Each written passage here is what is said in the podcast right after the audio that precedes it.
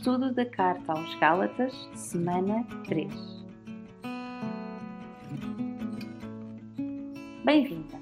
O meu nome é Rita Souza e este podcast é um complemento de um caderno de estudo feito em 2020 pela equipa das Mulheres da Igreja da Lapa em Lisboa, Portugal. Como já foi dito nos podcasts anteriores, o estudo que estamos a fazer é um estudo integral da Carta de Paulo aos Gálatas e nesta terceira semana de estudo, nós iremos concentrar-nos nos versículos 10 a 24 do primeiro capítulo. E apesar de estarmos a estudar mais aprofundadamente estes versículos, eu quero relembrar uma vez mais a importância de nós lermos a carta do início ao fim. Este exercício é mesmo importante, pois ajuda-nos a cada semana não só a conhecer melhor o texto, mas também a perceber melhor o contexto de, de toda a carta.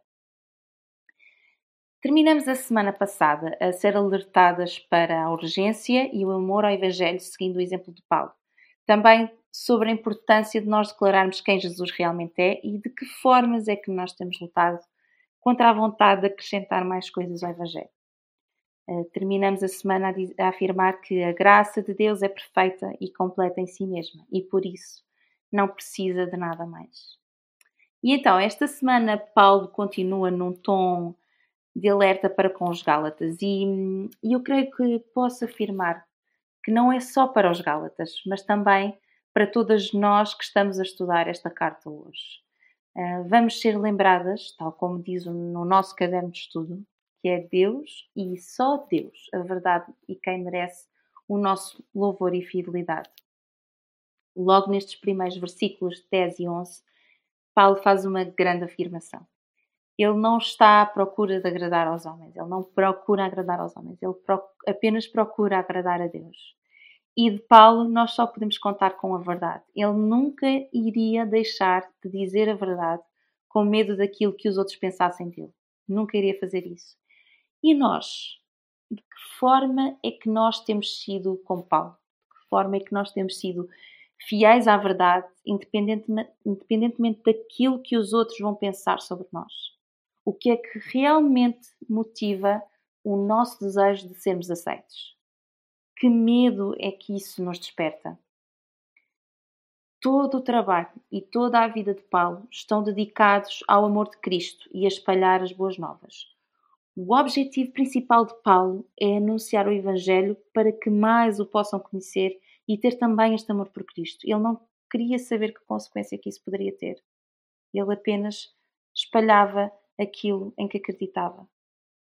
E mais à frente, nos versículos 12 a 13, nós vemos descrito de uma forma breve a referência à conversão de Paulo. E se ainda não fizeste, sugiro que possas ler os dois textos que são sugeridos no nosso caderno, que se encontram em Atos 22, 2 a 21 e Atos 26, 4 a 23, para te de mais pormenores da, da conversão de Paulo. Para mim, ler estes relatos tem tanto de surpreendente como de comovente. Antes de conhecer Jesus, Saulo não era um mero homem religioso. Ele era um fariseu, associado do sinédrio e um perseguidor ativo da igreja. Como ele mesmo descreve nos textos que, que foram sugeridos em Atos. Paulo, após o seu encontro com Jesus, e isto é impressionante, passa de perseguidor a perseguido Deus escolheu Paulo e só pela sua graça é que um homem que perseguia os cristãos passa a amar esses mesmos cristãos. Da mesma forma, eu e tu fomos salvas porque Deus escolheu-nos ainda antes do nosso nascimento. E só através dele é que pode existir vida nova e transformação. Quando eu penso no exemplo de Paulo, lembro-me também de outras histórias, como por exemplo a história de Agostinho, que vivia uma vida promíscua antes de conhecer a Cristo e transformou-se num dos pais da Igreja. Ou também uma a história de George Muller, que tinha um problema com a mentira e chegou a ser preso por roubar e não se sentia arrependido de nada do que fizera. Até que um amigo começou a ler a Bíblia e levou a uma reunião onde ele arrepende-se dos seus pecados após escutar uma oração. Após isso, a sua vida mudou e teve como missão criar orfanatos ajudar muitas crianças e levá-las até Jesus em Inglaterra. Tal como estas histórias certamente podíamos enumerar várias histórias de transformação, mais antigas e até mais recentes, e todas elas creio que são comoventes. Talvez possas ter alguém que te é próximo e que achas impossível vir a conhecer esta graça. Talvez estejas a sentir-te tentado a desistir dessa pessoa, mas não o faças. O mais comovente e surpreendente é que, por causa do sacrifício de Jesus e através do Espírito Santo, essa transformação pode de facto acontecer. E por isso devemos permanecer e orar. Nos versículos 14 a 15, Paulo dá o seu testemunho, não para se exaltar a ele mesmo, mas para inspirar e também para rebater as afirmações das pessoas que estavam contra a sua pregação.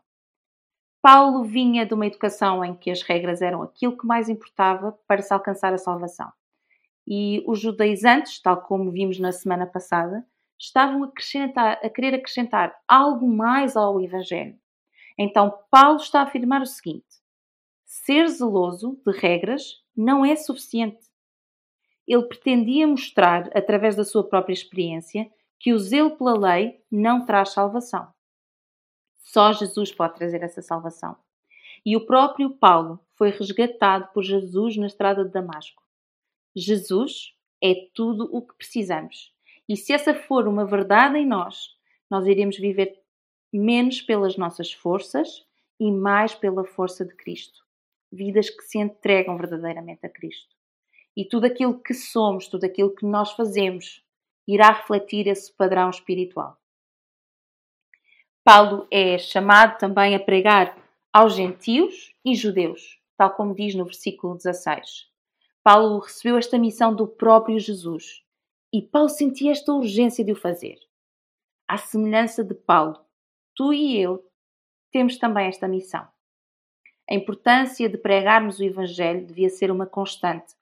Todos os nossos sentidos deveriam estar despertos para as oportunidades que surgem e que tantas vezes nós descuramos por exemplo, para aqueles que convivem conosco mais perto e que ainda não conhecem a Cristo, ou para aqueles que se cruzam nas nossas vidas ocasionalmente e que evidenciam a necessidade de um Salvador. Quantas oportunidades de falar sobre o Evangelho já deixamos escapar por medo? Eu falo por mim e sei que ainda falho muito nesta missão. Então, devemos estar mais atentas e estar mais despertas àquilo que nos rodeia e àqueles que nos rodeiam, para, para estarmos sempre prontas, tal como Paulo, e sentir esta urgência de fazer, de o fazer, de espalhar o Evangelho. Dos versículos 17 a 24, nós vemos as viagens de Paulo e a, após a sua conversão.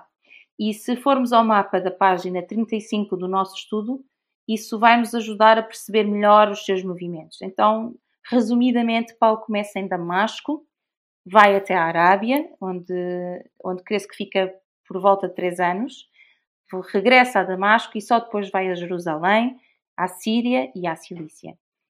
E aqui é interessante notar que Paulo, após a sua conversão, não vai direto a Jerusalém encontrar-se com os outros apóstolos, mas vai sim para a Arábia, onde permanece por um período em que calcula-se que tira um tempo para ler, memorizar e orar.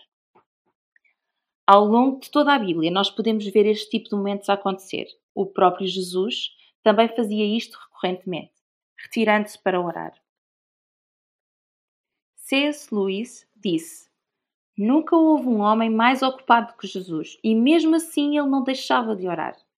Isto mostra a importância de termos momentos de solitude e contemplação na nossa vida. E não apenas quando temos tempo livre, mas também quando não o temos. É normal nós estarmos constantemente ocupadas com o nosso trabalho, a nossa família, as nossas tarefas. Esta também é a minha luta. E por isso, creio que nós devemos ser mais intencionais nestes momentos de quietude e oração, assim como somos nas restantes tarefas do dia a dia. Podemos encontrar-nos em fases da vida diferentes e, e talvez estejas numa fase onde os momentos de silêncio sejam raros ou talvez estejas numa fase onde os momentos de silêncios sejam abundantes. Mas o importante não é o silêncio em si, mas sim o tempo gasto em reflexão, em contemplação e em oração. Estes momentos são essenciais na nossa caminhada cristã. E se tu não dedicas parte do teu tempo a Deus, parte do teu tempo à leitura da palavra, à reflexão da mesma, à oração, certamente que será muito mais difícil permanecer na tua missão, seja ela qual for. As dificuldades vão surgir e tu ficarás assoberbada e sem esperança. R.C. Sproul disse: A oração é para o cristão o que a respiração é para a vida, mas nenhum outro dever cristão é tão negligenciado. A oração, a leitura e a memorização da palavra não devem ser negligenciadas na nossa caminhada cristã. Nós devemos ter e arranjar o tempo que precisamos para estarmos com Deus e eu escutar aquilo que Ele tem para nos dizer. De que forma é que temos vivido isto? Mais tarde, Paulo segue para Jerusalém, onde irá prestar contas e ter um tempo de comunhão com os outros apóstolos. E aqui salta logo à vista a importância de não fazermos este caminho sozinhos. Desde o início, essa nunca foi a intenção de Deus. Se nós formos a Gênesis, logo em Gênesis 2,18, vemos isso acontecer, quando Deus diz: Não é bom que o homem esteja só. Nós fomos criados para viver em comunidade para nos alegrarmos, para aprendermos, para orarmos, para prestar contas, para caminharmos juntos. A importância de estarmos ligadas e comprometidas com uma comunidade, tal como diz no nosso estudo, irá fazer com que amemos e louvemos mais a Deus. E ao terminar esta semana, podemos olhar para Paulo como um exemplo para nós em várias áreas a libertação da prisão, que é queremos agradar aos homens para queremos apenas agradar a Deus. Também a conversão e a transformação que o encontro com Jesus pode trazer às nossas vidas. A forma inspiradora como ele vivia e se entregava a pregar o Evangelho e como isso também nos alerta para a urgência de vivermos e nos entregar, entregarmos à pregação do Evangelho. A obediência a regras e as obras que fazemos não nos trazem salvação. Apenas Cristo pode fazê-lo. A importância de termos momentos de leitura, memorização e oração da palavra e como isso deve ser parte fundamental da nossa caminhada cristã. E por fim, a importância de estarmos ligadas e comprometidas com uma comunidade com a qual podemos alegrar-nos, chorar, exortar prestar contas, orar, aprender e caminhar juntas. O exemplo de Paulo não nos deve fazer idolatrar Paulo, mas deve servir de inspiração a fazer-nos amar e glorificar mais a Deus. E para terminar, para além das questões que fui fazendo ao longo deste podcast, e sugiro que possas voltar a elas, um, quero deixar mais algumas questões para terminar esta semana. De que forma é que as nossas vidas têm sido como a de Paulo? Temos sido um testemunho vivo de Cristo que leva os outros a glorificar e amar mais a Deus? Ou temos sido alguém que faz o oposto? Uh, espero que permaneçam neste estudo, continuem connosco e desejo uma boa semana.